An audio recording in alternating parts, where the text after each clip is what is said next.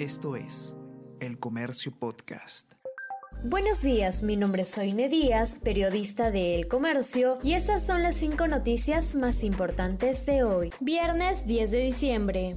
Pedro Castillo sigue haciendo promesas anticorrupción, pero aún no transparenta citas secretas en Breña. El presidente Pedro Castillo y la premier Mirta Vázquez suscribieron ayer un decreto supremo para la prevención de actos de corrupción. El mandatario aseguró que su gobierno lucha contra dicho flagelo. Defensor del pueblo, así como representantes de transparencia y proética, cuestionan dicho discurso y consideran que su gobierno debe demostrar transparencia e integridad, publicando las listas de personas con las que se reunió el mandatario en Breña.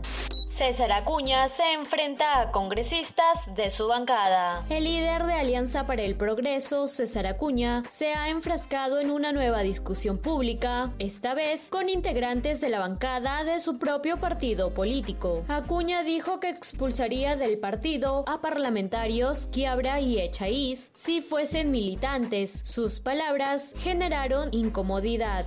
Congreso abre camino para que cajas municipales emitan tarjetas de crédito. La Comisión de Defensa del Consumidor del Congreso aprobó el martes el proyecto de ley que permitiría a las cajas municipales de ahorro y crédito emitir tarjetas de crédito y débito, cheques de gerencia y otorgar sobregiros o avances en cuentas corrientes, todo esto sin la aprobación previa de la Superintendencia de Banca Seguros y AFP un 30% de la población objetivo todavía no tiene carnet de vacunación con ambas dosis contra el COVID-19. El MINSA registró que un 30% de la población todavía no tiene la vacunación completa en el Perú, requisito obligatorio para que las personas a partir de los 18 años de edad puedan ingresar desde hoy a establecimientos cerrados públicos y privados.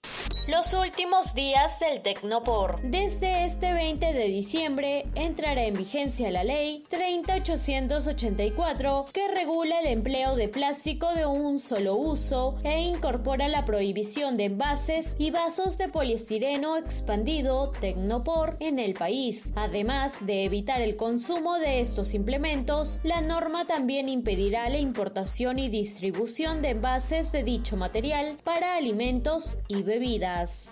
Y no te pierdas en unos minutos el podcast Tenemos que hablar con Ariana Lira, quien junto a René Subieta, periodista de la sección política de El Comercio, solucionarán todas tus dudas sobre el acuerdo contra actos de corrupción que suscribieron el presidente Pedro Castillo y la premier Mirta Vázquez.